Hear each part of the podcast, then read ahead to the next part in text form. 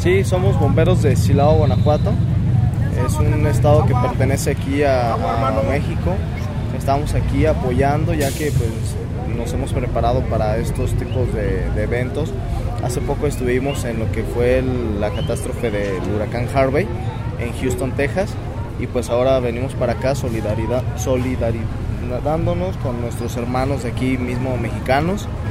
Este, y pues somos un total de 14 bomberos los que estamos aquí ya brindando la ayuda. Estamos desde el día de ayer y pues no hemos parado, hemos estado en muchos lugares, varias edificaciones que se han derrumbado y pues afortunadamente hemos rescatado muchas personas con vida, hasta ahorita llevamos 22 personas con las cuales el esfuerzo de nosotros y los caninos que traemos hemos logrado rescatar. ¿Dónde estamos aquí? Calle Álvaro Obregón número 286, que es el inmueble afectado en el cual hemos estado trabajando desde el día de ayer. De este edificio se rescataron un total de 19 y las otras víctimas fueron de otros inmuebles. También hemos encontrado personas sin vida, pero pues ahora que pues tratamos de enfocarnos más en, en las buenas noticias que son las personas que hemos encontrado con vida.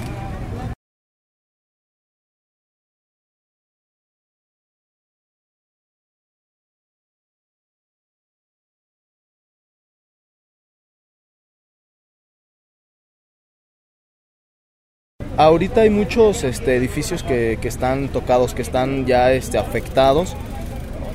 Claramente y obviamente si hubiese una réplica, estos caerían, pero hasta el momento pues todo está, todo está bien.